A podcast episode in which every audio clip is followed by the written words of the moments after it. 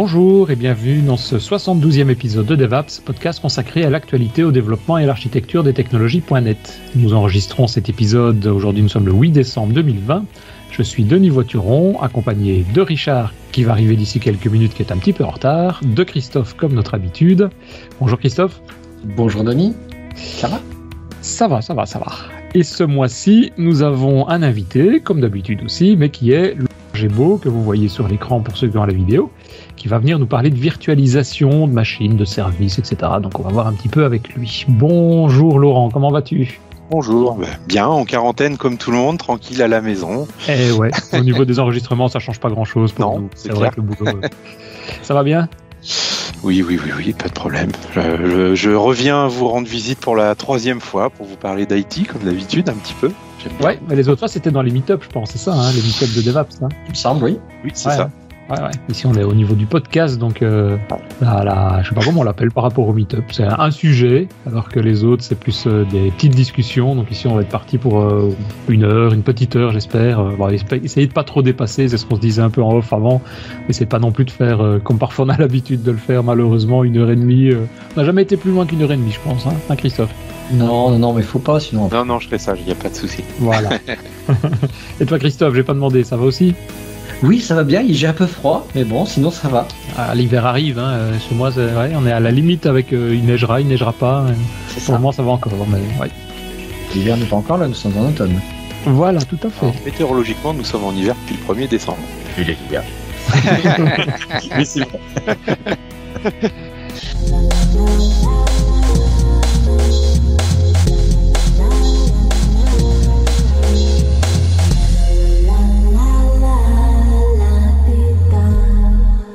Euh, ben, Laurent, on va peut-être, avant de commencer le sujet à proprement parler, peut-être euh, te laisser la parole quelques minutes pour que tu puisses juste dire qui tu es, pour ceux qui n'auraient pas encore eu la, la joie ou la chance de te- t'entendre dans les meet-up ou autre part. Donc, euh, qui es-tu? Que fais-tu? D'où viens-tu? Alors, bah, Laurent Gébeau, euh, bientôt la cinquantaine, hein, faut le dire quand même. euh, et, Oh, et- et- oui, mais c'est pas grave, je l'assume. hein. Euh, je suis MVP Windows depuis 2004 avec une grande passion pour Windows, d'où mon site web qui s'appelle towindows.com. Tu fais partie des dinosaures en français, hein, en fait, comme Ouais, Richard. euh, J'assume mon âge, mais le côté dinosaure, je sais pas, mais c'est pas grave. Euh, towindows.com existe depuis 2000, à vrai dire, donc ça aussi, c'est, c'est- je suis plutôt fier de, de cette histoire. Alors, il, il a rencontré pas mal de succès, il est moins fréquenté, mais un peu comme l'actualité de Microsoft, Windows, depuis quelques années, est un peu mis en arrière-plan par Microsoft, il faut le dire. Et par contre, depuis quelques mois, euh, c'est un peu le retour, j'ai l'impression Mhm. content de voir euh, euh, Satya Nadella en reparler de nouveau. Je suis content de voir euh, les groupes produits un peu bouger. Je suis content de voir que les équipes produits Windows et Office sont maintenant une même équipe. Ça, je pense que c'est positif pour l'avenir. Donc, donc voilà. moi, je suis, je suis forcément toujours un peu attristé quand il y a un an, euh, Satya Nadella a dit que Windows, il- ça lui était à peu près égal du moment qu'il vendait des services. Je suis Ouais. pas d'accord avec lui, clairement. Je suis toujours un petit peu attristé quand je vois Microsoft vendre, vendre euh, une, une surface Android, clairement. Voilà, parce que je pense que c'est un peu s'éloigner de son, son cœur de métier, surtout qu'ils avaient un OS qui marchait très bien sur des, des tablettes ou des, des mobiles, hein, clairement. Bon, enfin, pas Ouais. refaire le passé, mais voilà, on va dire que l'actualité de Windows, elle été un peu, euh, un peu compliquée depuis, depuis la sortie de Windows 10, mais je trouve qu'elle elle, elle évolue plutôt bien, donc euh, tant mieux, de- des nouvelles choses à dire dans, dans towindows.com, Mhm. on va dire. Ok, bon, Après. on, on ira voir ça aussi. et, quoi- et- et tu vas venir nous parler de quoi aujourd'hui? De Windows?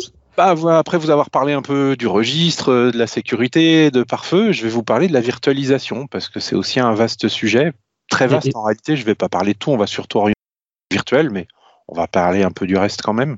Et ça, c'est un sujet aussi qui va intéresser, à mon avis, les développeurs qui nous écoutent, puisque c'est quand même notre, euh, notre panel de, de personnes, je vais dire, d'auditeurs.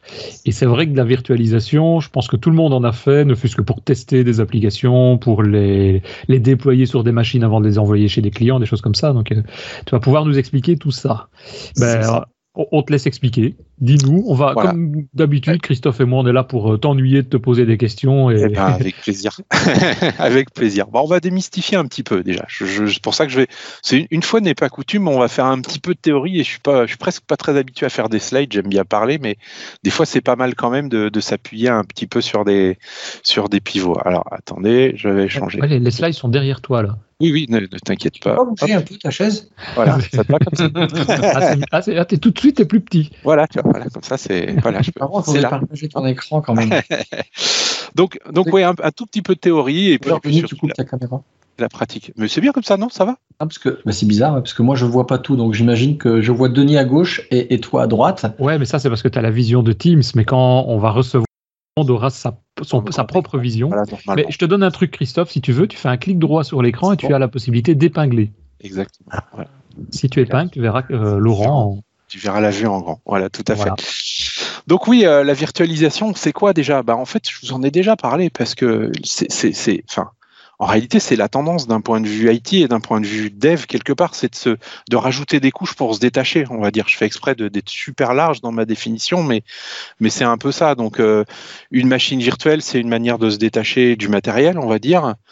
Euh, on parle aussi de virtualisation applicative. Je ne sais pas si ça vous parle, mais en réalité, quand vous installez Office 365, eh ben, vous installez une application virtualisée. Elle ne se copie pas dans Program Files à l'ancienne, comme vous le pensez peut-être.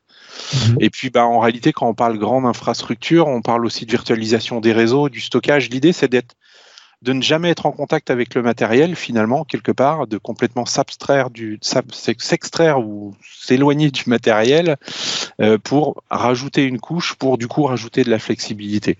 Donc, je vais me servir. euh, nous connaissons la virtualisation d'app depuis les stores. En fait, Windows Store, c'était déjà des virtuelles Exactement. applications. C'est une, c'est une pure virtualisation d'app, puisque voilà, tout à fait, elle est indépendante. Ça, do- ça donne un package qui est indépendant de, de l'OS quelque part, qui va pas toucher, euh, qui ne va pas avoir accès et qui ne va pas avoir touché à l'OS. Et quasiment tous les services cloud aussi. hein. On, a parlé d'Amazon il y a, dans un podcast il y a un mois ou deux. On prend Azure, tout est virtualisé. hein. Il y a- On n'installe pas des, des services sur des machines physiques. On a accès à des machines virtuelles ou des services qui sont virtualisés. Donc c'est vrai que la virtualisation, elle est partout. En réalité, oui, voilà, c'est un terme hyper général. quand on pense virtualisation, on pense machine virtuelle, et c'est globalement de ça que je vais parler, mais c'est partout. Vous allez voir, à la fin, je vais mettre quelques petits exemples de, grosses infra, justement, pour parler du réseau et du stockage, de, comment, comment ça fonctionne. Euh, euh, les, les Alors, tu as dit un petit truc que je, je suis obligé de corriger, c'est. Euh, je vous le savais peut-être pas, mais il se trouve qu'il y a un service qu'on consomme tous chez, chez Microsoft dans Office 365 qui n'est pas virtualisé. À notre grande surprise, c'est Exchange. Ah Euh, les, les, les- ouais, Exchange- Exchange- en fait, l'équipe produit d'Exchange, qui a toujours été un petit peu atypique et qui a toujours un peu travaillé de son côté, elle s'est inventé un système de fichiers, on va dire. Les puristes vont peut-être un peu me reprendre sur le terme, mais ils sont inventés leur propre, euh, on va dire, infra quelque part, leur propre système de fichiers. Les serveurs Exchange ne sont pas virtualisés. Voilà. pour Ah ouais. Parce qu'ils ont leur propre euh, couche de- de- d'abstraction, on va dire, quelque part. Je l'ai découvert il n'y a pas très longtemps. Euh, Ça m'a fait un choc aussi, parce que je me suis dit, mince, c'est- ça a toujours les- été un petit peu des rebelles, euh, l'équipe Exchange. Service, quoi. En Ah, fait, voilà, Oui. Bonjour Richard. Euh, Excusez-moi, hein, je suis en retard. Vas-y, Richard, fais-nous un résumé de ce qu'on a dit maintenant. hein. Oui, c'était super intéressant. Ah, merci, au revoir. Mais euh, oui, donc pour la petite histoire. Au lieu, au lieu de, de, de créer des machines virtuelles dans Azure dans lesquelles on installe Exchange dans le Windows Server, euh, et ben en fait c'est des machines physiques qui ne font que du Exchange. Voilà, Ah, parce qu'ils savent très bien dans leur propre service séparer et, et ça et on va dire se détacher du, du stockage. Donc comme ils le font eux-mêmes, ils n'ont pas besoin de s'appuyer sur du Hyper-V. Voilà pour la petite histoire. Je pense, à mon avis, c'est le seul cas. hein, de, de- en tout cas, c'est le, le seul exemple de service Azure que je connaisse qui ne soit pas à la base basé sur de la virtualisation. Ouais, peut-être ouais. d'autres, hein, mais je ne les connais pas tous. Donc oui, on va, globalement parler des systèmes d'exploitation, mais pour dire que vraiment virtualisation, c'est un mot, je vous dis, moi, quand, on installe Office, on parle de AppV, pour moi, c'est de la virtualisation. Je vous ai déjà parlé du AC, qui est la couche de sécurité qui permet de protéger l'OS vis-à-vis des, accès système, on va dire, à la base de registre. C'est une forme de vir- virtualisation aussi. Donc revenons à nos machines, on va, parler maintenant un peu plus de, de machines virtuelles, euh, clairement. Euh, en fait, il ma presse, elle est peut-être presque ac- anachronique parce qu'on fait de moins en moins de virtualisation. hein. C'est une évidence, justement parce que les applis le font. Mais c'est pas grave, on revient aux bases quand même un petit peu. Ça fait, ça fait du bien des fois de savoir comment ça marche euh, derrière. Donc, on va dire qu'il y a eu, dans l'histoire, il y a eu un peu deux types de virtualisation. La première, en fait, c'était de l'émulation finalement. C'est euh, il y avait du matériel sur lequel on installait un, un OS hôte. Ça peut être du Linux ou du Windows hein, d'ailleurs, et du Mac OS, je suis pas sûr honnêtement. Et puis, bah, dans cet OS haute, on va parler de Windows, il y a un logiciel de contrôle, ça s'appelait Virtual Server, pour ceux qui ont connu peut-être, ou XP Mode.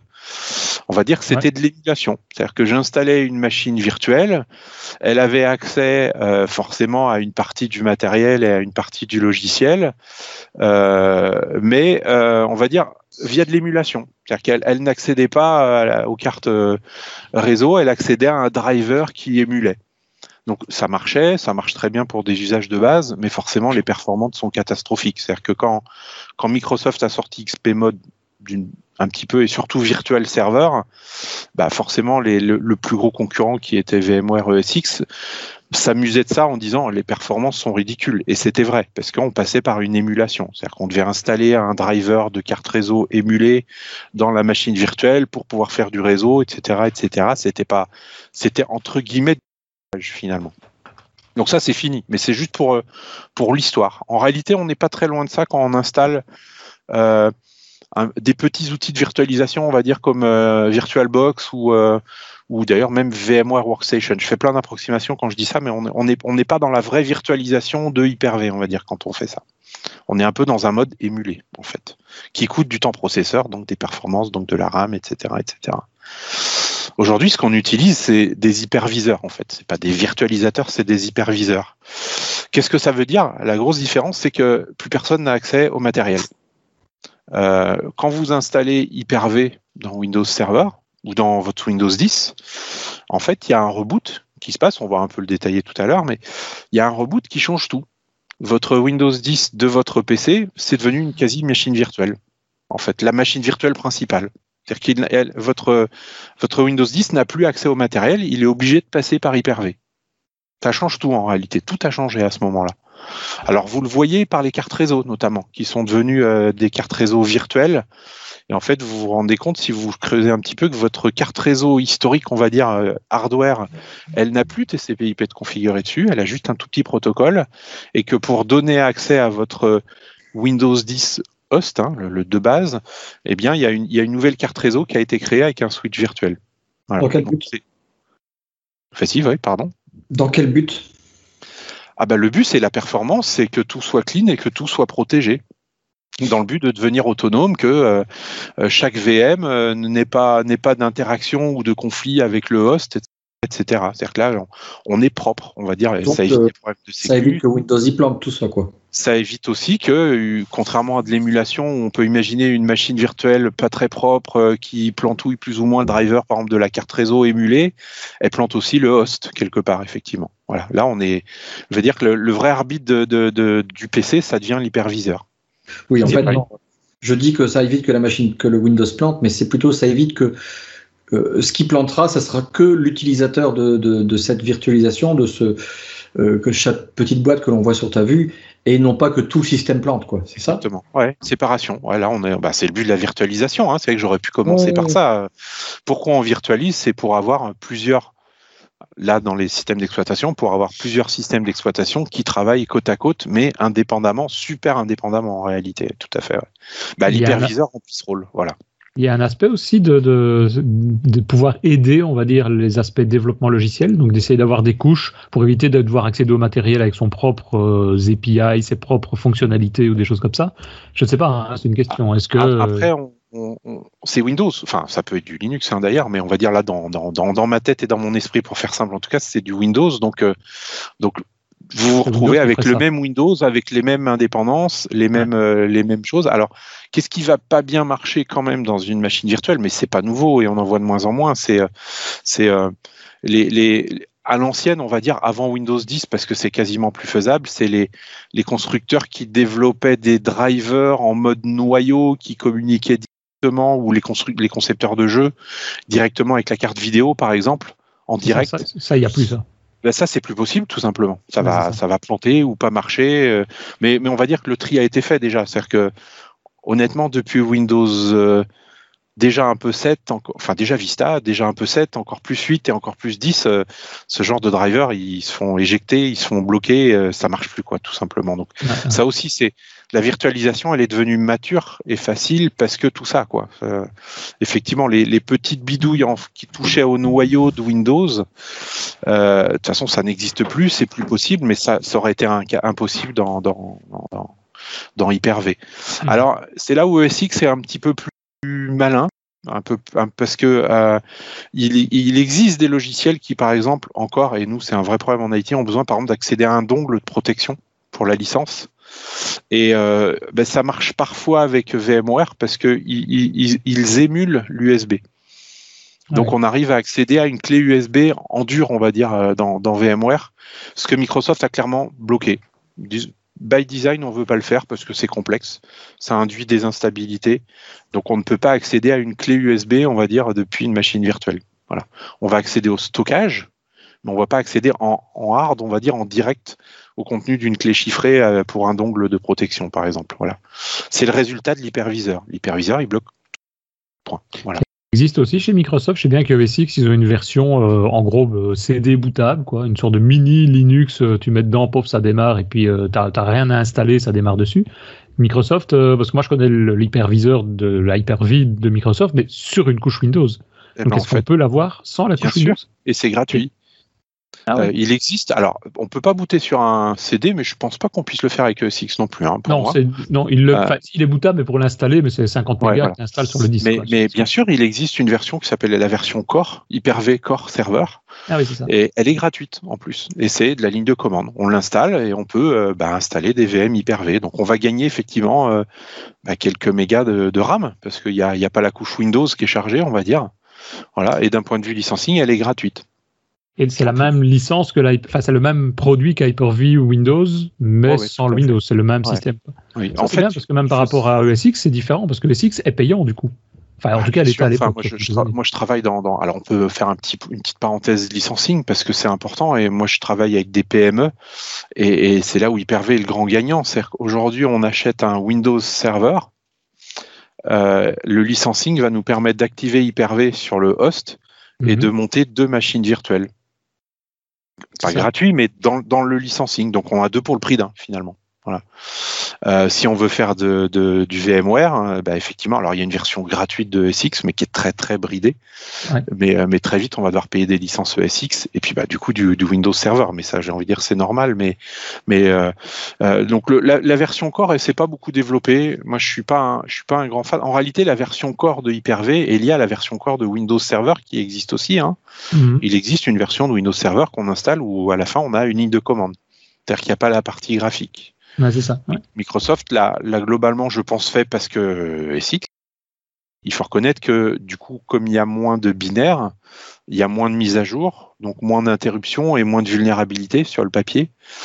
Euh, moi, je suis un peu frileux parce que euh, faut, faut être, enfin, il existe malheureusement plein de cas où, à un moment donné, on a besoin d'une interface graphique pour installer un logiciel, installer un driver, et ça devient très vite galère en, encore en fait. Donc je suis mmh. pas, je suis pas un grand fan. Euh, Aujourd'hui, quand on installe un Windows Server, on peut choisir la version graphique ou la version sans graphique. Euh, et on peut aussi choisir la, on, une version graphique dans laquelle on enlève l'interface graphique, mais c'est réversible. Je suis plus ah ouais. fan de ça à la limite, on va dire. Et sinon, Parce en termes de licence, pour reposer juste la question par rapport à ce que tu venais de dire avant, si tu as une, un, un, hyperviseur, que tu mets deux VM comme tu l'as sur ton schéma ici, deux OS, tu dois avoir deux licences pour chaque OS. Tu que dois soit avoir une licence. Ou pas. Alors, oh, en, alors attention, hein, licensing, on pourrait faire un, une séance, mais tu, tu dois avoir en fait, c'est plus compliqué. Hein. Le licensing de Windows Server, il est lié au nombre de cœurs en plus. Donc, on va, on va mettre ça de côté, mais ça peut être encore pire. Mais on va dire que si tu veux le schéma que je montre là, bah, soit l'hyperviseur à Hyper-V, il faut une licence hyper, Windows Server, on va dire, pour faire ouais. simple. Euh, soit l'hyperviseur n'est pas Hyper-V, et pour monter les deux, les deux, les deux machines OS. virtuelles, il faudra acheter une licence Windows Server aussi, une seule. Ça permettra une seule les pour deux. les deux OS. Oui, oui. Ah ouais, ok. Euh, J'espère que je dis pas de bêtises. Hein. Ce licensing, c'est un peu compliqué. Et je suis pas habitué en réalité. Du reste. Je, je, suis habitué à vendre du Windows Server, donc à ne plus avoir ce problème. Ah, ah. Alors, c'est très très tatillon. Hein. Je j'installe une appli sur mon host, j'ai consommé une licence, donc j'ai plus le droit qu'à une machine virtuelle. c'est ça. Voilà.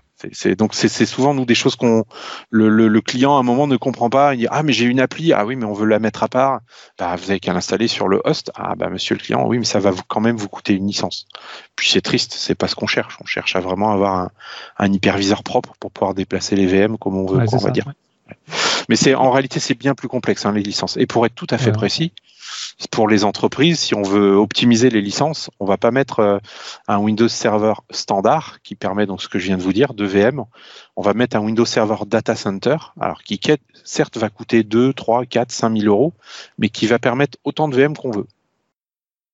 Donc je m'achète un serveur monstrueux avec euh, 100 ou 120 corps avec euh, avec 500 euh, gigas de RAM avec du stockage, bah, je vais forcément mettre une version data center comme ça j'ai plus à me poser la question du licensing.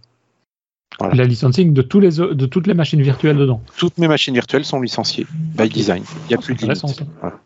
Bah oui, ça vaut le coup. C'est l'optimisation de licence, c'est un vaste sujet hein, que je maîtrise pas forcément à fond parce que c'est. Enfin, je pense que personne maîtrise en réalité. oui, je pense que même chez Microsoft, ça devient compliqué. Ce que j'allais dire. Ce qu'il y a de magique, c'est qu'on peut poser trois fois la question à Microsoft et on aura trois réponses différentes. Alors moi, je prends celle qui m'arrange dans ces cas-là et je la garde au chaud. Donc voilà, je, je, je, suis pas sûr de, de, publiquement aller plus loin dans l'optimisation, mais c'est très complexe. Ouais. Mais bon, les choses simples, c'est un Windows Server, on installe Hyper-V, on a deux VM, ça c'est clair, en standard. Voilà. Euh, on s'est un peu perdu de route, mais oui, la version Core, donc pour revenir à la version Core, elle, elle est gratuite parce qu'elle fournit pas de, de, de, de, licensing pour les pour les VM. C'est-à-dire que je, gratuitement, je télécharge un ISO, j'installe mon mon, je, il a changé plusieurs, plusieurs fois de nom, mais je crois qu'il s'appelle Windows Server, non Hyper-V Server, je crois. Et donc on a on a notre hyperviseur à la à la VMware, on va dire à la ESX sur notre serveur. Il n'y a plus qu'à déployer les machines pour la petite histoire, hein, ce genre d'OS en général, sur les serveurs en production, on les retrouve.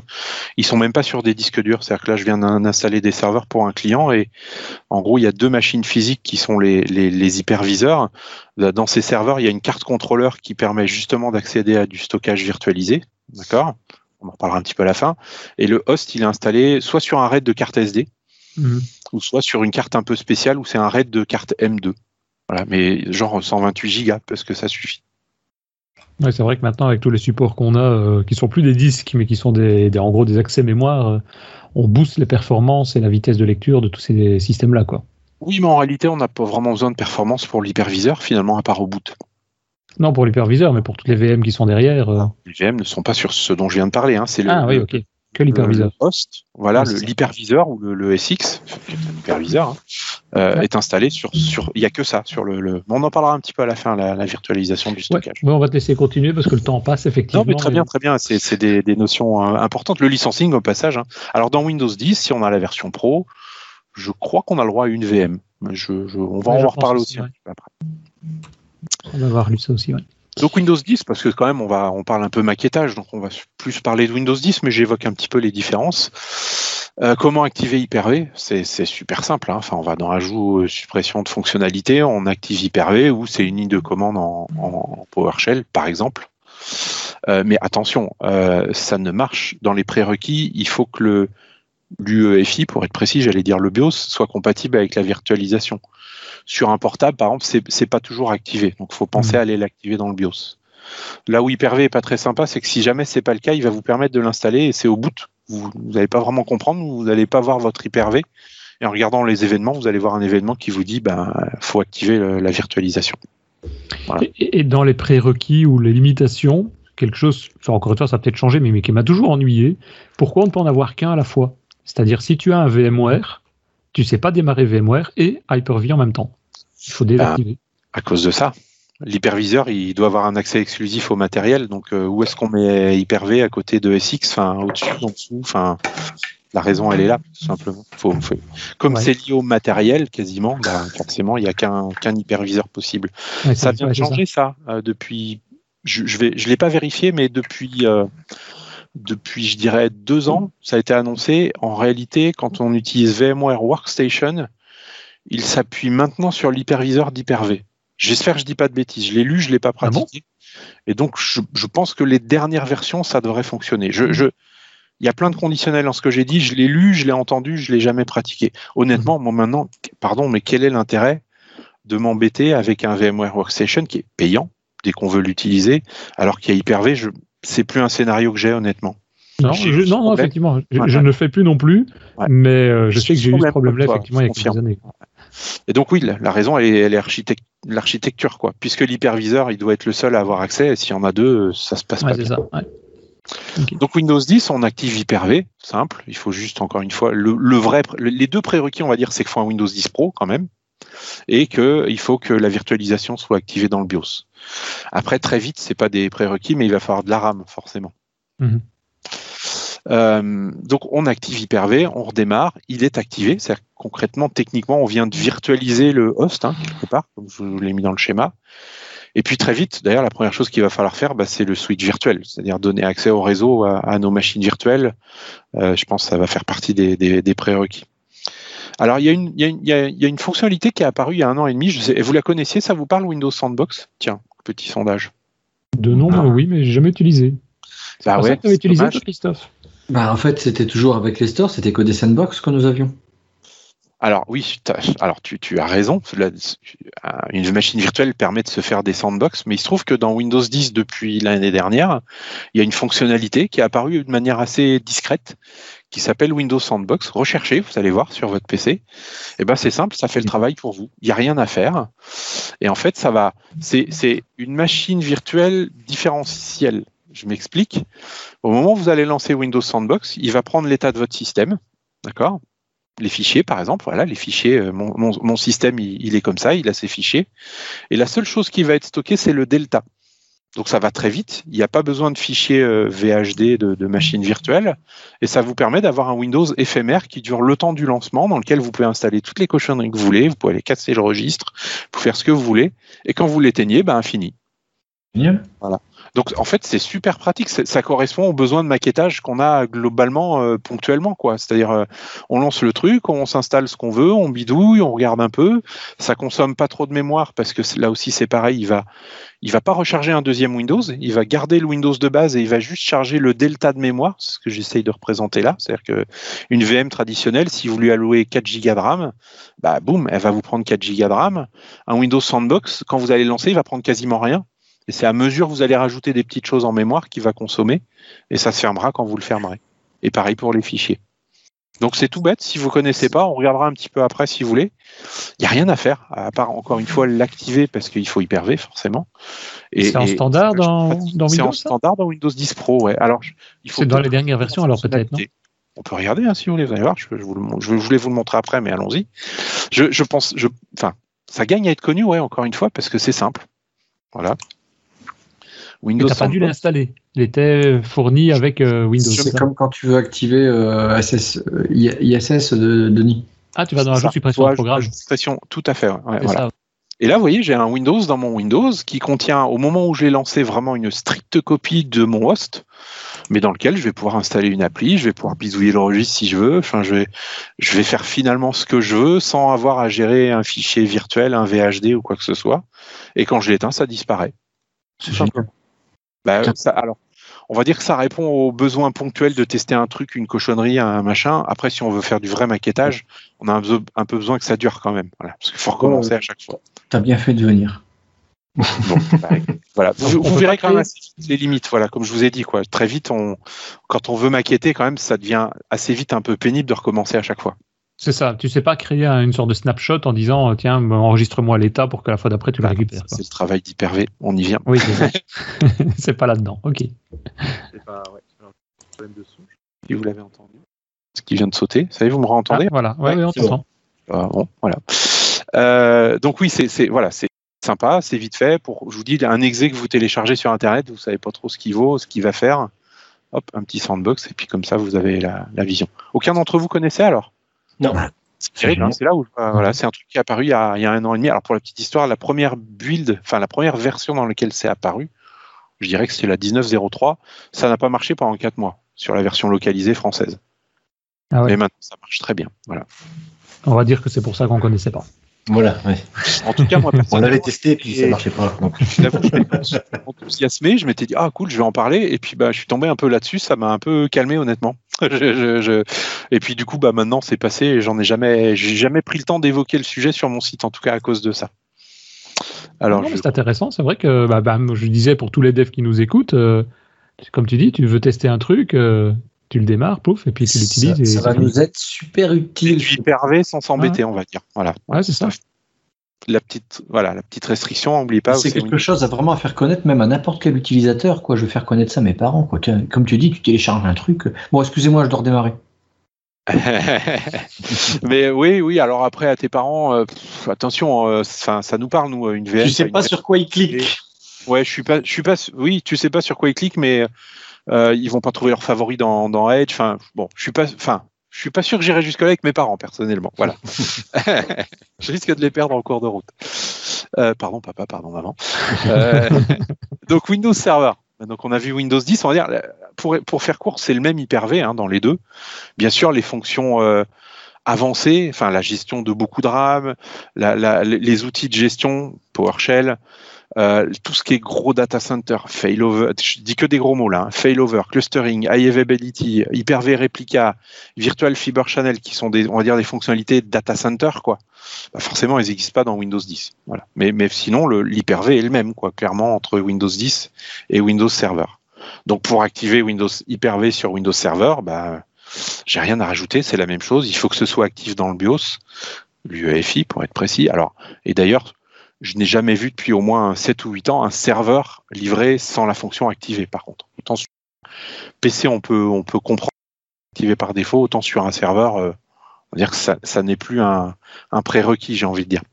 Mais donc, il suffit d'activer le Hyper-V, de redémarrer, et on a le même fonctionnement qu'avec euh, Windows 10. Donc, l'hyperviseur qui a pris la main sur le matériel, et puis la gestion ensuite de, de nos machines virtuelles. Quoi.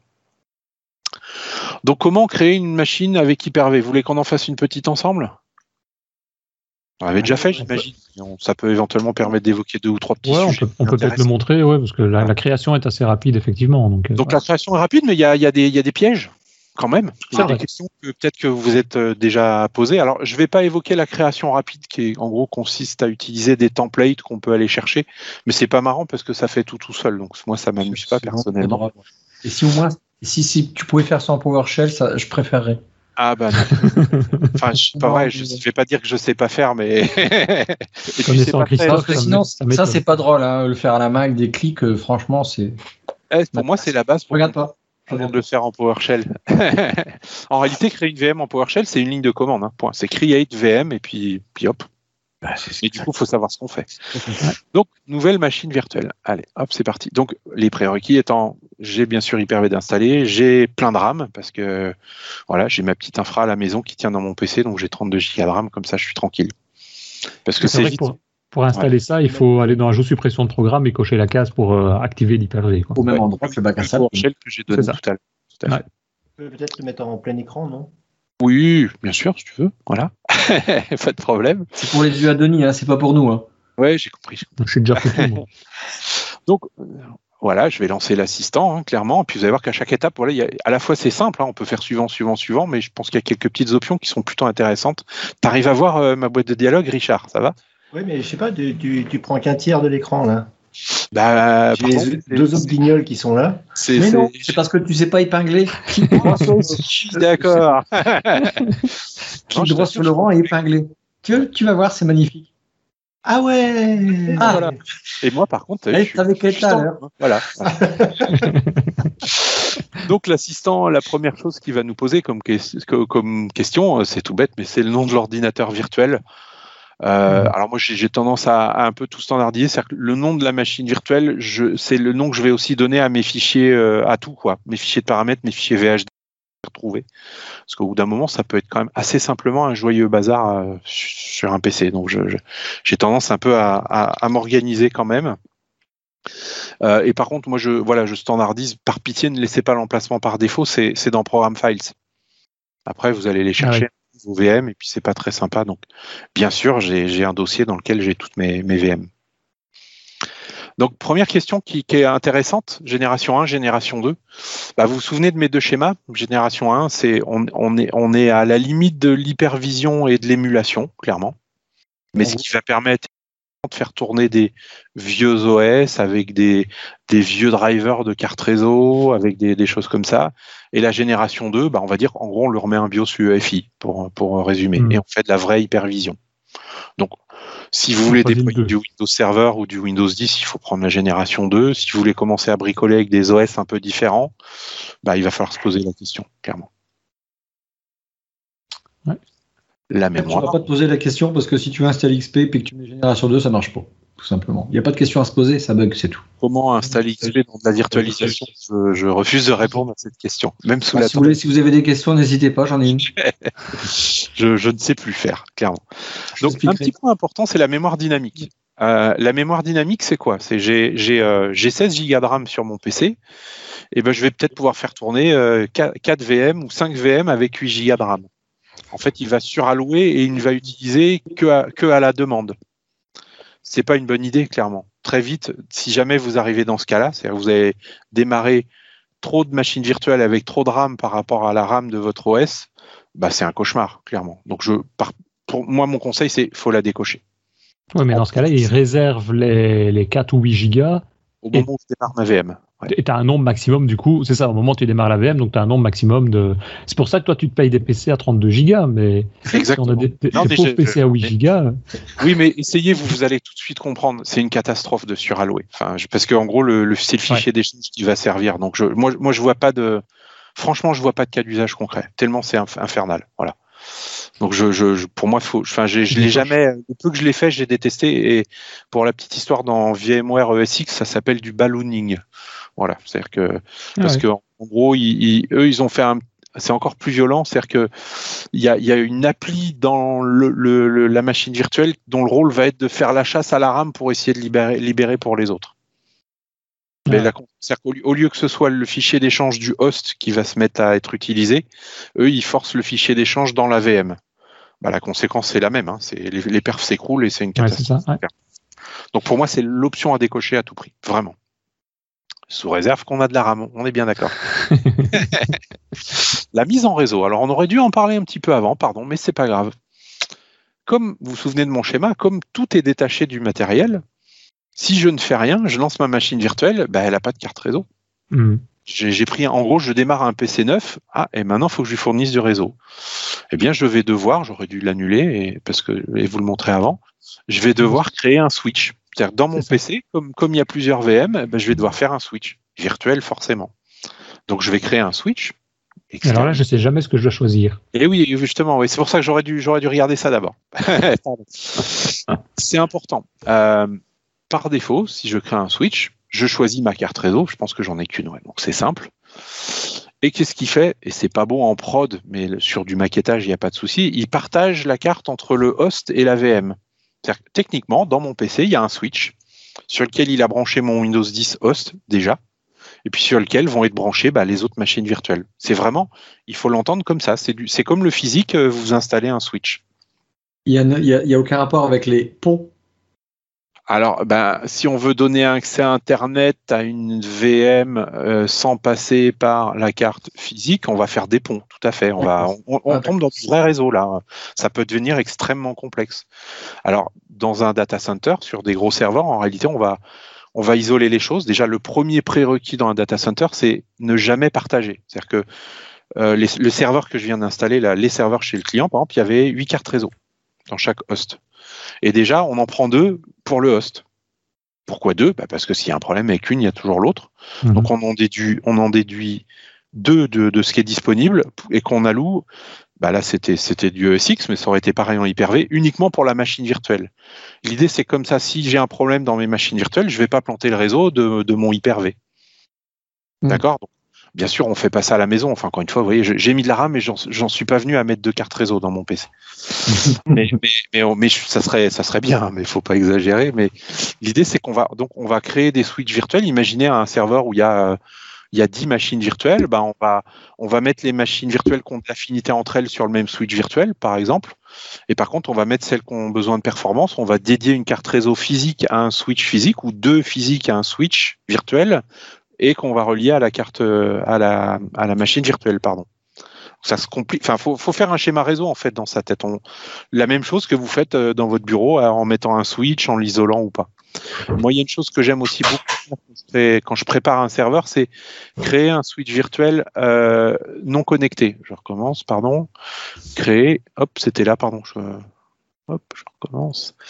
Voilà, euh, interne ou privé. Euh, je vais, le scénario classique en entreprise, c'est on sauvegarde nos machines virtuelles, puis un jour on veut faire un test de restauration. Si on n'a pas fait gaffe, ben on se retrouve avec notre machine virtuelle. D'un coup, à la fin, elle est restaurée, elle démarre, puis on en a deux pareils sur le réseau. Et là, c'est un peu la cata, honnêtement. Donc, on va rattacher cette machine de test à un switch privé.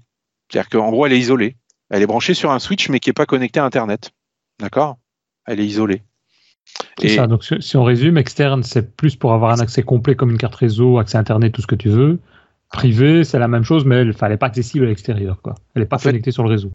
Voilà. Alors, avec une petite nuance, c'est que un, privé, c'est chaque, chaque VM sera isolée. Et mhm. interne, c'est éventuellement j'ai deux VM que je veux faire communiquer entre elles, mais sans communiquer avec l'extérieur. Ah ouais, ouais, ok.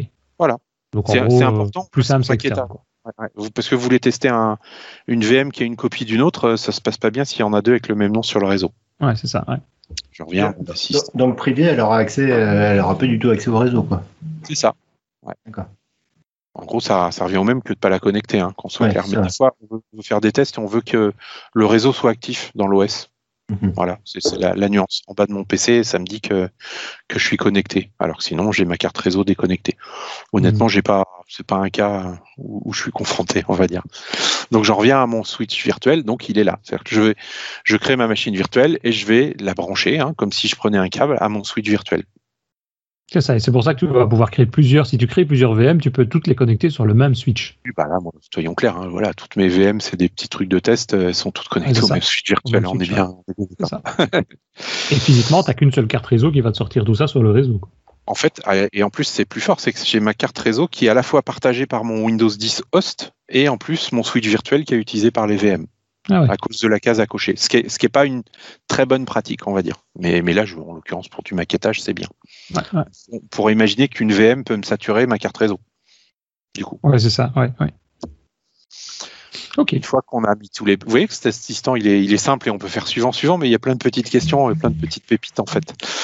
Bah, une fois que j'ai créé ma machine virtuelle, je vais créer le disque virtuel. Hein, donc on est d'accord, c'est c'est dans un, c'est le disque dur qui se retrouve dans un fichier qui est parfaitement transportable, qui est réutilisable, qu'on peut qu'on peut mettre ailleurs éventuellement. On en, on en, parlera un petit peu après. Alors c'est pareil, euh, on peut créer des disques dynamiques. Vous voyez, c'est-à-dire que le, le, en fait là, si je fais suivant, il va créer. Alors je, vous avez compris que je, je, je laisse jamais ce nom-là et c'est là où je mets le même nom euh, que ma machine virtuelle pour m'y retrouver. Euh, si je le crée comme ça, là, en fait, mon VHDX, il va s'agrandir à mesure de l'usage. Donc il va démarrer à zéro et je vais mhm. installer Windows. Forcément, l'usage va augmenter. il va grandir. Donc ça, c'est sympa parce que ça occupe pas de plein de disques, mais c'est moche en production aussi. Imaginez un serveur, à mesure que les gens enregistrent dessus, il faut qu'en plus l'hyperviseur il gère le fichier. Donc c'est pas une recommandation non plus dans un data center ou quand on veut des perfs. Bah on fait on fait un on fait un bilan de toutes les machines virtuelles, de, de la consommation de disques et on alloue en dur, on va dire l'espace. Le, une taille. Ouais. Et dernier point, bah, si là je me contente de faire comme ça, je vais avoir une VM toute bien, toute belle, toute vide, mais quand elle va booter, elle va me dire bah j'ai pas d'OS. Donc il faut installer un OS. Et là en fait, bah, le plus simple c'est de monter une ISO, hein, clairement, qui va, qui va apparaître comme étant un lecteur de CD ou DVD dans, dans la VM, par exemple ça. Et puis comme par défaut, comme j'ai fait ça, l'UEFI va être modifié pour que le boot se passe sur cette ISO. On n'a pas besoin d'aller bidouiller dans le BIOS pour que ça se passe. Si je choisis de le faire avant, je vais peut-être être obligé d'aller bidouiller dans, dans l'UEFI de la machine virtuelle. Parce que oui, la machine virtuelle, elle a aussi un BIOS. Voilà. Sachez-le, tout, tout, était, tout est émulé, alors c'est pas le bon terme, vous avez compris, mais tout est, est, virtualisé pour que vraiment la machine virtuelle, elle, se croit euh, bah, dans, dans, dans un, une PC, un PC complètement séparé. Un PC, c'est ça. Voilà. Matrix. Et, le fichier VHDX que tu as créé, je ne dis pas de, bêtises, de bêtises, c'est pas un fichier qui est reconnu par Azure aussi? Qui est reconnu par Azure? Par Azure. C'est-à-dire si tu pourrais. Je, je, je, je, pense que ça sera ma prochaine étape avec vous pour info de parler d'Azure, mais tout à fait, on peut très bien importer des machines virtuelles physiques, on va dire, dans Azure. Ouais, tout à fait. Ouais, c'est y a, y a, la même chose. Hein. Azure, de toute façon, c'est du Hyper-V. Hein. Faut pas se. Mais c'est ce format-là, c'est ça que je veux dire. Ce qu'on est en train de faire ici, c'est le format génération 2 qu'on devrait choisir, euh, choisir la taille du disque, et puis on, on enverra le fichier sur Azure. C'est ça, ouais, ouais, ouais, tout à fait. Ça, à okay. peu près ça. Bon, là, j'ai pas, j'ai pas, j'ai pas appuyé assez rapidement sur la touche espace pour booter sur le l'install ah ouais, de Windows. Voilà, clairement.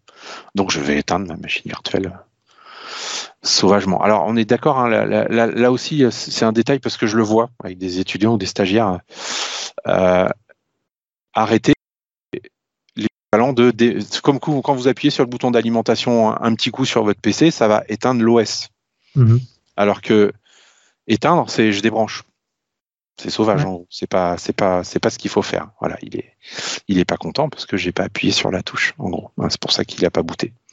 Donc je vais l'éteindre. Voilà. C'est la distinction que tu fais sur les deux boutons. Je reviens sur Azure, c'est ce qu'on a aussi dans Azure de mémoire. Je pense que maintenant ils ont mis un warning avec ça, ouais. parce que si tu éteins ta VM, en gros, elle continue à tourner derrière et tu consommes et donc tu payes des ressources. Alors que Alors, si tu appuies sur le bouton de, je sais quoi, c'est dé, de pas délocaliser, désallouer, je ne sais plus, Là, à ce moment-là, tu payes plus. Ouais, je, oui, ça devient compliqué ta question. Mais en, en gros, si tu désalloues, tu ne gardes que le stockage, mais tu vas quand ça. même payer le stockage. Alors que si tu contentes d'éteindre, bah, tu gardes le stockage plus les réservations de ressources. Ouais. C'est ça. Et donc ça. Le mois dernier qu'ils ont eu un problème là-dessus, c'était chiant. Ouais. Donc bon, voilà. Enfin, c'est, mais c'est la nuance. Hein. Moi, je vois, je vois des, je vois sous prétexte que ce soit virtuel, je vois parfois des, des prestataires ou des stagiaires chez nous, ce qui est moins grave, éteindre. Clac. Je leur dis, mais t'éteins pas ton PC en le débranchant, quoi. Donc, euh, pas si. Éteins proprement, éteins proprement euh, ta machine virtuelle aussi. Moi, j'enlève voilà. la batterie. Hein. Comment? Ouais, J'enlève la, la, batterie, moi. C'est ça. Hein, c'est ça. Si vous avez envie de discuter des technologies .NET avec nous, eh bien, venez nous rejoindre sur notre Slack devapspodcast.slack.com en nous envoyant votre adresse email à slack@devaps.ms. À très vite sur Slack.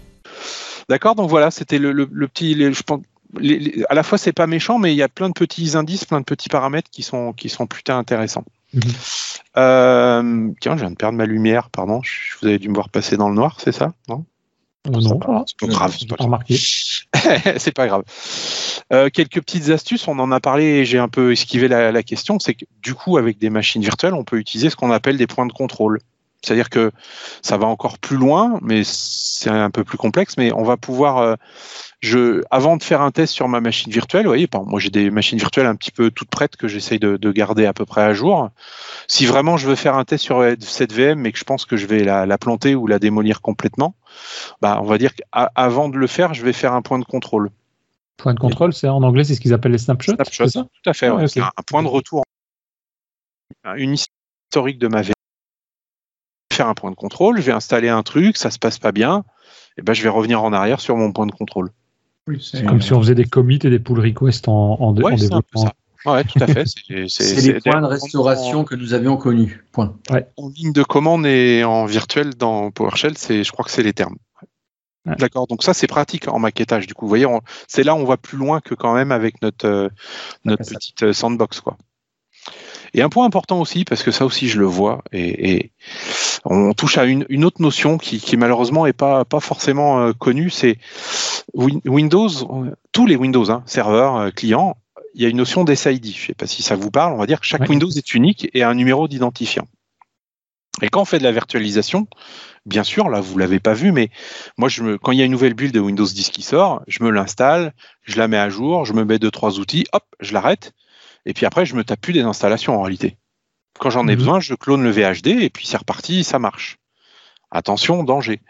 Si je me contente de ne faire que ça, cloner le VHD, je me retrouve sur mon réseau avec des Windows qui sont des clones. C'est-à-dire que si par exemple je cherche à accéder à un serveur, ou encore pire à un Active Directory, alors là c'est la cata. Parce que l'Active Directory, il comprend rien, il voit deux machines qui ont le même SID. Euh, c'est le même identifiant pour les mêmes machines. La machine, hein, qu'on se comprenne, c'est bien le SID. Donc euh, même si vos VM, vous les avez appelés VM1 et VM2, c'est le début des gros problèmes, clairement. Donc un point important, si vous clonez, c'est pas méchant, hein, il faut il faut faire ce qu'on appelle la généralisation. C'est-à-dire qu'il faut dire au Windows, attention là, je prépare-toi à te cloner, prépare-toi à t'installer. Et c'est très simple, je vous laisse chercher, on ne va pas le détailler, mais il faut utiliser un outil qui s'appelle sysprep. On lance sysprep, et puis on lui dit, bah voilà, prépare, prépare le système pour, pour le, clonage, on va dire, c'est-à-dire mmh. généralise-le. C'est-à-dire qu'en gros, c'est avant de l'éteindre, enlève tout ce qui est SID et met une clé dans le registre pour dire au prochain redémarrage, eh ben, vous allez vous retrouver avec l'assistant d'installation qui prend trois étapes, mais où ça va vous demander euh, le nom de PC et les paramètres que vous voyez quand vous installez un Windows. Et là, j'ai bien un clone, mais un clone, euh, enfin, pas un clone du coup, une deuxième VM configurable sur le réseau. Vous voyez ça, je vous, vous, le dis parce que je sais pas si, enfin, c'est quelque chose que vous avez, une notion que vous connaissiez un petit peu ou pas? Enfin, j'avais déjà vu, ouais. ouais c'est un vrai piège. C'est-à-dire que chez vous, il y a peu de chances que ça ait de conséquences, hein, qu'on se comprenne. Vous démarrez deux VM, même en même temps, ça risque d'être pas très grave. En entreprise, pour peu qu'il y ait un Active Directory, c'est un cauchemar. Et moi, je un peu le même avec la MAC adresse, hein, je pense, non? La MAC adresse, je crois qu'elle est, elle, a un numéro différent quand tu refais une autre VM, mais je pense que tu peux, tu pourrais mettre la même MAC adresse pour euh, la carte réseau, non? Alors, quand on va, alors, ça, on va essayer de faire quoi? Quand, quand on, clone, il y a des dans Hyper-V, on peut cloner une machine virtuelle. Si on clone une machine virtuelle, ça va plus loin. On va garder le SID, mais aussi la MAC adresse. Ouais, c'est ça. On clone le, le, le, hardware avec le, logiciel. Si par contre, moi c'est pas comme ça que je procède. Hein, quand je veux faire une nouvelle VM, je crée une nouvelle machine virtuelle, mais comme stockage, j'utilise un VHD que j'ai dupliqué moi-même. Ouais, c'est ça. Du coup, la MAC adresse, elle a changé. C'est ça. Voilà. Mais par contre, il bah, faut penser au SID. Et pourquoi moi je le Christophe avait une question aussi, je vois. Ouais. Mais Comment J'avais une question, mais c'était sur les points de contrôle. Oui. Euh, elles sont propres à la VM. Secondes pour finir le, point du SID. Moi, pourquoi je le rends compte, c'est parce que dans VMware, c'est mieux fait. C'est-à-dire que quand on dit qu'on veut cloner une machine, eh ben, il se trouve que VMware envoie un generalize. Donc finalement, moi j'ai déjà vu des admins plutôt pointus en SX, mais qui savaient même pas qu'ils faisaient ça. Et le jour où ils se retrouvent dans Hyper-V ou dans Azure, bah ils faisaient des clones avec les mêmes SID. Voilà, pour ça que je j'aime bien l'énoncer. Pardon, je reviens à ta question. Euh, excuse-moi, mais je voulais finir ce point. Un point que je voulais euh, préciser, enfin non, tu me donnes une précision par rapport au point de contrôle. et la machine virtuelle et le VHD, le point de contrôle, on est bien d'accord qu'il va faire un snapshot de, du système, en fait, comment il est. Euh, mais c'est propre au VHD et non pas à la machine virtuelle. Je veux dire par là que demain, je prends ma, mon, mon, VHD, je vais sur une autre un autre PC qui a aussi une virtualisation, c'est-à-dire que je transporte mon VHD ailleurs, hein, d'accord euh, Mon point de contrôle est toujours présent Alors oui, je suis pas sûr que ça va bien se passer concrètement. Je, je dire que euh, pas si, si, tu veux récupérer la machine virtuelle et ses snapshots, il va falloir vraiment la migrer avec Hyper-V, hein. surtout pas en copiant les fichiers. Je pense que ça, ça, ça, ira au désastre en fait. Voilà, la nuance, elle est là. Du coup, euh, euh, j'enchaîne avec une question euh, par rapport à ta réponse. On peut migrer une VM Oui, c'est là.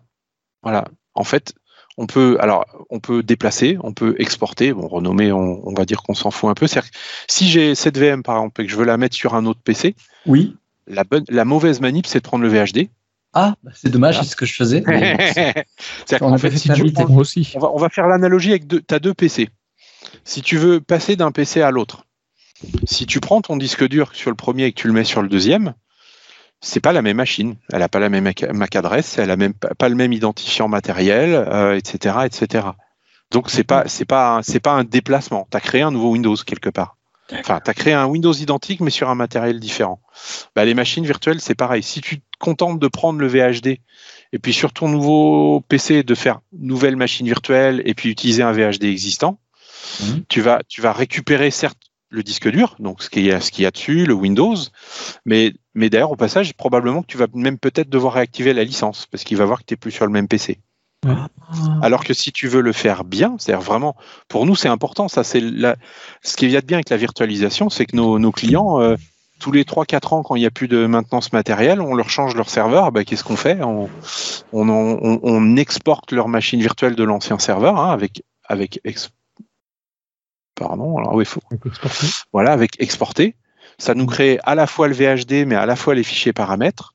On copie ce dossier-là sur le nouveau et là, on fait, euh, euh, on fait importer.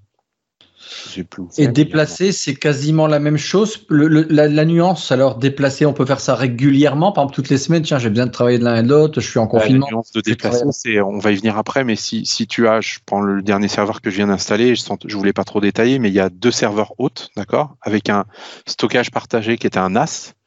Bah, ce qui est magique, du coup, c'est comme ils ont le même stockage les deux, quand je fais déplacer, ça se passe tout seul en quelques secondes. Mmh. Que je, j'ai mon, mon, mon host 1 euh, je dis que je veux déplacer ma VM sur host 2, bah, le VHD finalement il change pas d'endroit et ça se déplace tout seul.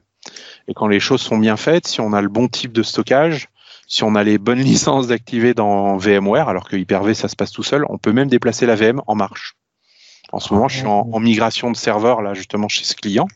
En gros, on remplace une infrastructure où il y avait des hosts et un, et un, SAN.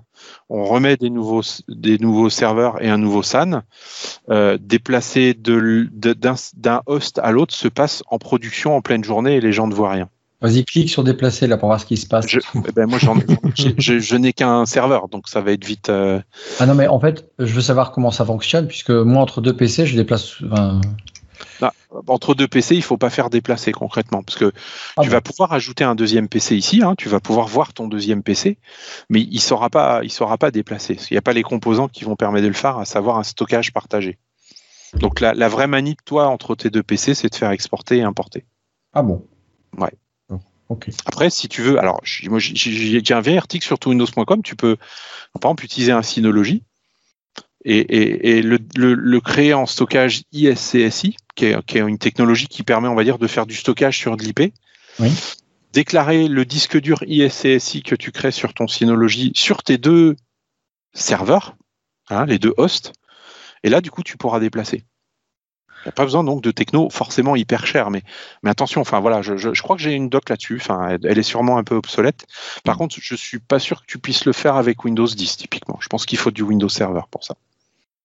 Ah oui, non, c'est pour déplacer entre mon, mon, ordinateur fixe et mon Surface Book. Quand je pour un one shot, bah, tu fais un export et un import, clairement. D'accord, d'accord, d'accord. Bah, merci. On a bien fait de l'inviter. Hein. Donc, bah, voilà, vous voyez, si on regarde un peu mon, mon, le, mon stockage de Hyper-V, on retrouve justement, euh, on retrouve des machines virtuelles. Hein. Par exemple, voilà une machine virtuelle, voilà le VHD, et voilà un, justement un cliché. Hmm. J'ai fait un snapshot à un moment. Donc, le, le différentiel, du coup, il est là. c'est ça moi, j'ai posé une question bête et méchante. Euh, je, pense connaître la réponse, mais euh, sur, euh, souvent sur des, sur des PC, tu as, deux disques durs. Tu en as un, c'est le SSD qui est réservé à l'OS, et l'autre qui est un. C'est ça. tu as, intérêt à. Le, fichier VHD, tu as, as, intérêt à le mettre quand même sur le, sur le SSD plutôt que sur le. Enfin, je suis pas. Si t'es riche, oui, bien sûr. mais non, moi, ça se passe très bien, franchement. Mes maquettes, déjà, elles sont confortables, elles marchent bien. Comme j'ai de la RAM, donc j'ai mon, j'ai mon OS qui est sur un SSD. Celui-là est un SSD. J'ai mes VM qui sont sur un gros 4 Tera. Franchement, mhm. ça se passe bien, quoi. Voilà. Mais, mais si, as, si tu peux, bien sûr. Alors moi, mon, mon deuxième SSD, hein, il est pour les jeux, clairement. Voilà. Mais Flight Simulator en l'occurrence. mais, euh, mais non, non, ça se passe bien sur du. Moi, ma config classique, c'est ça, quoi. Voilà. Je, Mais j'ai un peu abandonné, j'avoue, sur mon portable euh, Hyper-V. Avant, j'avais j'avais souvent un portable avec un petit SSD et puis un gros SATA pour mettre mes VM. Mhm. J'ai un peu laissé tomber euh, avec mon portable parce que si j'ai vraiment besoin d'une VM un peu partout, soit je la mets sur un de mes serveurs au boulot, ou soit je la mets sur Azure en fait. D'accord. Je, je, fais moins de virtualisation. Ce que je vous montre là, pour moi, c'est un peu euh, Enfin, c'est une, c'est bien parce que vous voyez plein de techno. Puis pour moi, l'idée, c'est presque de vous emmener vers Azure euh, à l'étape suivante. Mais parce que faut ces notions-là, ça permet de mieux comprendre. Mais j'utilise de moins en moins la virtualisation en, en, réalité moi aussi. Enfin, à cause de, de Sandbox, à cause du fait que je peux héberger une petite VM de test sur un serveur et je préfère au moins, elle, elle m'embête pas sur mon PC. Et je peux y accéder de partout finalement. Mais j'ai pas, j'ai pas, on n'a pas encore beaucoup de clients, hein, même qui ont de la prod sur du SSD, honnêtement. D'accord. Euh, parce que là c'est moche, hein, je suis sur, du SATA, mais en réalité sur les serveurs on met des disques SAS à, à 10 000 ou 15 000 tours minute. les paires sont plutôt pas mal en général. Mais ça va changer, hein, les SSD deviennent quand même abordables, même sur des serveurs euh, de plus en plus. Mais chez moi, ça me va très bien comme ça. Je, franchement, mes perfs, vous avez vu, enfin, si vous l'avez vu que booter, mais franchement, non, non, ça boot bien, c'est propre. Euh, c'est la RAM le cœur de le cœur du problème. Et mon processeur, hein, que ce soit clair, c'est un i5 7 ou 8e génération. C'est pas non plus un, un i7, clairement, ou un i9. Et tu arrives à faire euh, tourner Flight Simulator là-dessus? Et très très bien, en full résolution et en pas en 4K mais en plus que full HD, ouais, tout à fait. Ouais. C'est la carte vidéo qui est travaillée. Ouais, le disque, clairement, le SSD. Et je tue tous les process quand je fais ça aussi. T'as Flight Simulator aussi, je crois. Hein, ça, Ouais. ça, ça, parenthèse. On peut en parler. ok, on revient, on revient à notre sujet. Euh, mon PowerPoint. Bon, cela dit, j'ai presque. Oui, en fait, j'ai fini un peu sur les machines virtuelles. C'est bien, vous avez posé un peu toutes les questions. Euh, une fois qu'on a un peu, ces... je pense que vous en savez un peu plus. Je vous dis, pour moi, l'étape suivante, c'est, Azure quelque part, parce qu'une fois qu'on a compris ça, on a tout compris Azure en, en réalité. Et par contre, je voulais vous parler, parce que je évoqué au début, un peu des autres technologies de virtualisation. Le stockage, par exemple. A compris l'intérêt de la virtualisation, c'est de se détacher du réel. Et puis, je vous en ai un petit peu parlé avec un exemple d'un client. Qu'est-ce qu'on va chercher à faire en entreprise? Puis là, vous commencez à comprendre le fonctionnement d'Azure en réalité. C'est qu'on va, on va tout détacher. C'est-à-dire que j'ai mes serveurs qui, qui hébergent les machines virtuelles, c'est sous-entendu la puissance de calcul, sur lesquels j'ai un tout petit disque, physique. Je vous en ai parlé tout à l'heure. C'est là où on va mettre l'hyperviseur. Donc, je vous dis, traditionnellement sur les gros serveurs dans, des data centers, c'est c'est même pas un disque dur SATA, c'est un RAID de carte SD par exemple. Ou maintenant c'est pour les pour les versions un peu de luxe, c'est un RAID de carte M2 mais qui font 100 100 gigas quoi, clairement puisque ça suffit, c'est juste le host. Et par contre ensuite dans ces serveurs, on va pas mettre de stockage à proprement parler. C'est pas là qu'on va stocker les machines virtuelles. Parce que c'est pénible. Parce que si j'ai quatre Mhm. hosts comme ça, bah, le jour où il y en a un qui déborde, il faut que je déplace ma machine virtuelle, c'est compliqué. En fait, on va créer des disques virtuels sur ces serveurs. Il y a plein de technos, je- du Fiber Channel, du ISCSI, enfin, puis il y en a d'autres à vrai dire. On va utiliser un serveur de virtualisation du stockage et on va mettre des baies de disques, plein de disques, partout, plein de baies, plein de disques. Et en fait, c'est c'est lui qui va gérer le stockage et qui va présenter des disques virtuels à mes serveurs. Pourquoi on fait ça, ça. Bah, C'est que du coup, on est tout détaché. C'est-à-dire que euh, dans Azure, euh, quand d'un coup euh, vous commandez une grosse machine virtuelle, que par défaut il l'a positionnée sur ce serveur, imaginons, et que le disque virtuel est plein, bah en fait, on va pas changer le disque virtuel. Lui, il va voir le problème. Il va allouer des disques supplémentaires dans les baies, ce qui va augmenter la taille du disque dur et remonter au serveur. On est, hyper flexible à faire ça en plus. Donc en plus, on va mixer des technologies, c'est-à-dire que vous avez vu stockage hétérogène, c'est-à-dire qu'on va pouvoir dire, euh, bah, dans ma baie, euh, j'ai une baie par exemple qui contient 200 disques durs, donc c'est 200 disques durs SATA, pas cher, donc pour un serveur de fichiers très bien. Mais je rajoute quand même une dizaine de disques durs SAS à 15 000 pour minute, et puis peut-être euh, pour le, le stockage premium ou faire du cache, des SSD. Et ça va se gérer tout seul. J'ai même pas à dire, euh, alors je veux un disque avec du SSD, je veux un disque. Ça va s'optimiser tout seul par le serveur en fait. Il va aller allouer, il va voir où sont les requêtes les plus fréquentes. Il va prendre ce stockage-là, il va le mettre dans du SSD par exemple ou du M2. Et puis ensuite, ce qui, ce qui s'apparente à un serveur de fichiers, il va le mettre sur du SATA pas cher. Vous voyez, donc on, on virtualise vraiment C'est sympa. bah c'est, voilà, c'est le BR. On, on entre dans ce qui se passe dans les data centers, ce qui se passe dans les grands ouais, ouais. Aussi. Euh, mes PME, par contre, elles ont pas, on n'en est pas du tout là, hein, qu'on se comprenne. Mais, mais voilà. Et par contre, le détail, c'est que pour faire tout ça dans le licensing, on y revient. Et ben, il faut du Windows 10 Data Center, Hmm. Euh, du Windows Server, pardon, Data Center. Euh, je le dis parce que c'est une régression. Euh, dans Windows Server 2012 R2, en fait, standard et la, la, la, la entreprise, il y avait toutes les technos, c'était juste une histoire de licence de machines virtuelles. Et Microsoft est revenu en arrière pour moi dans mon marché qui est les PME. Je trouve ça pénible parce que ça veut dire que ça exclut le marché des PME pour moi. Je ne peux plus parler de ça à mes grands petits clients, on va dire, leur suggérer euh, de commencer à utiliser du, du stockage virtuel parce que d'un coup, je vais leur dire, ah bah rien que pour y passer, il faut 4000 euros de licence. Ouais, c'est ça. Ouais. C'est un peu préjudiciable. Bon, voilà, personnellement, ça, je regrette un peu ça. D'accord sur le stockage, vous, avez, vous comprenez un peu. On commence à comprendre, on va dire, un data center en réalité. Hein, c'est ce qui, c'est ce qui se passe.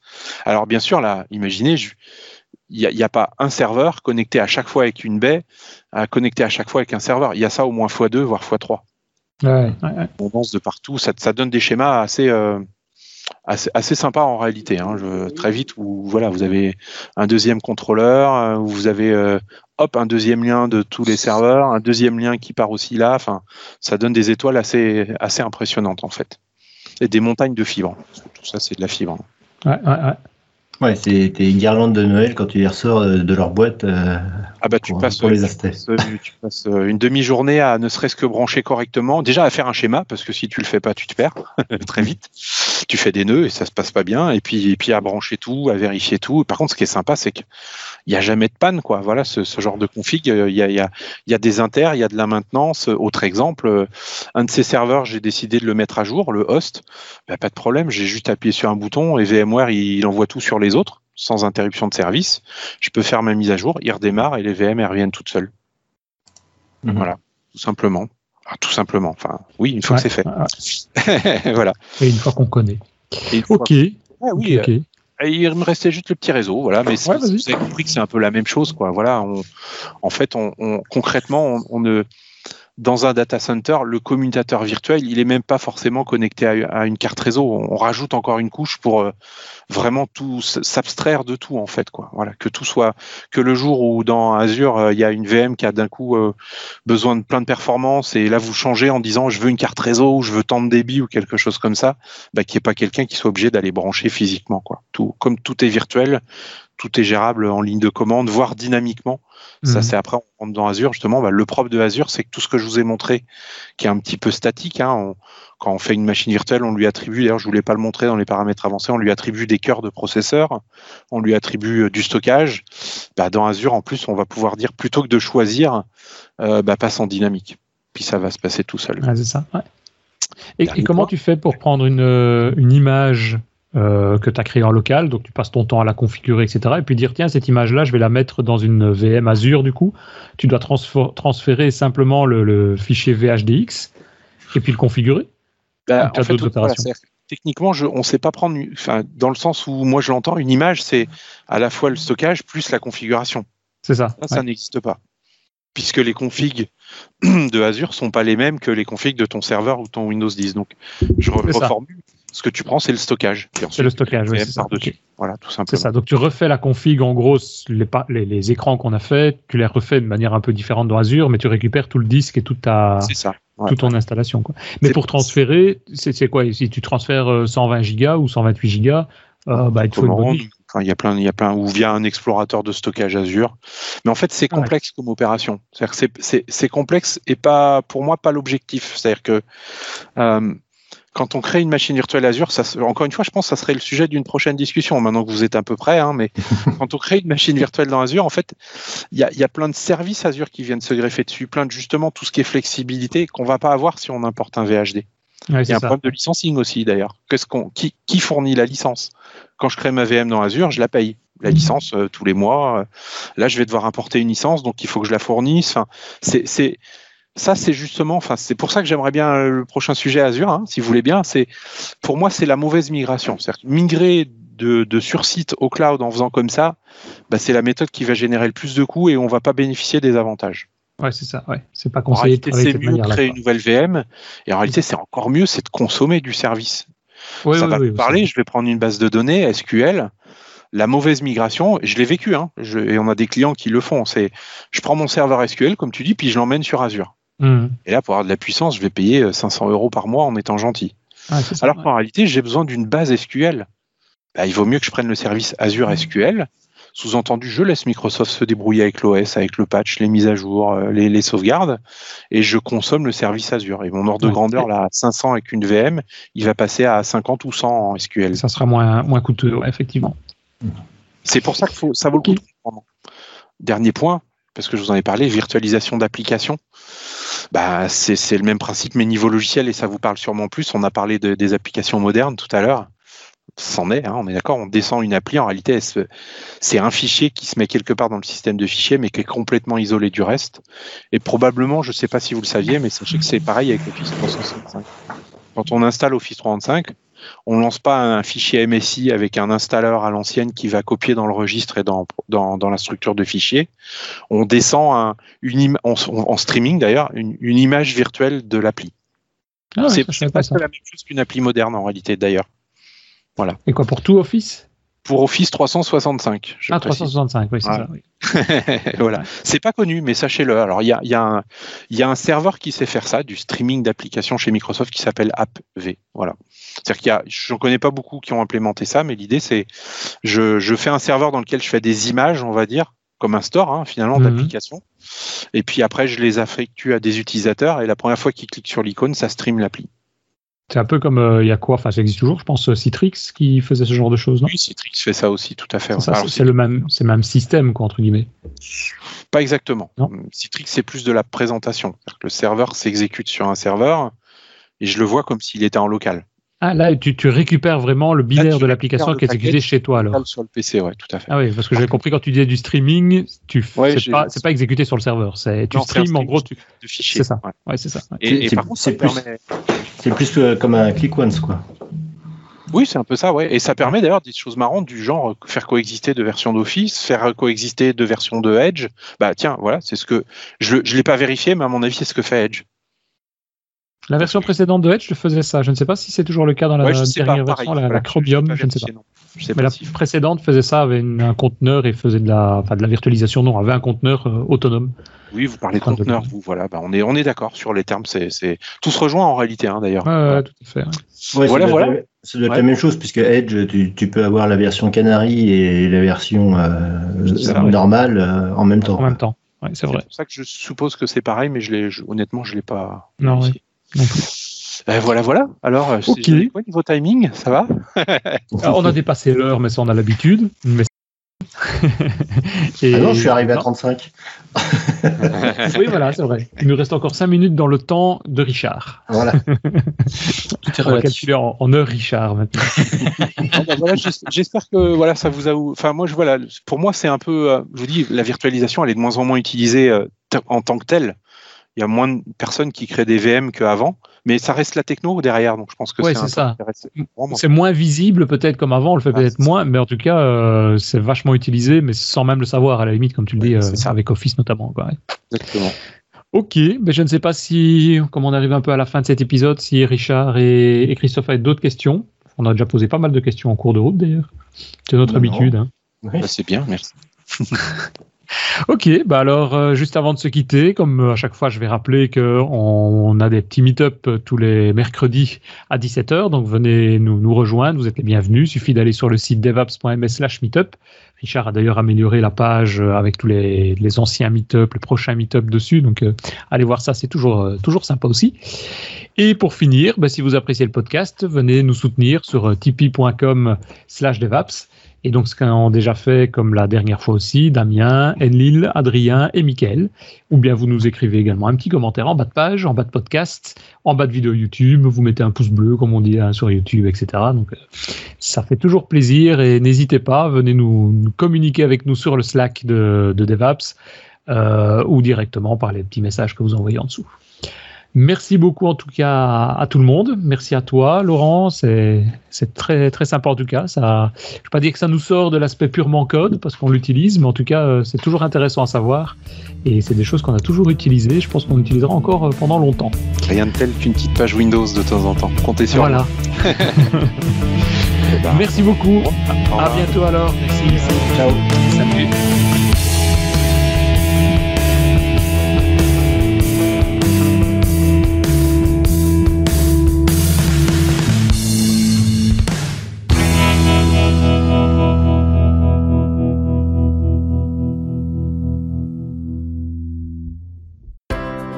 Aimez DevApps Alors venez nous soutenir en vous rendant sur tipeee.com slash DevApps et laissez-nous un petit tip.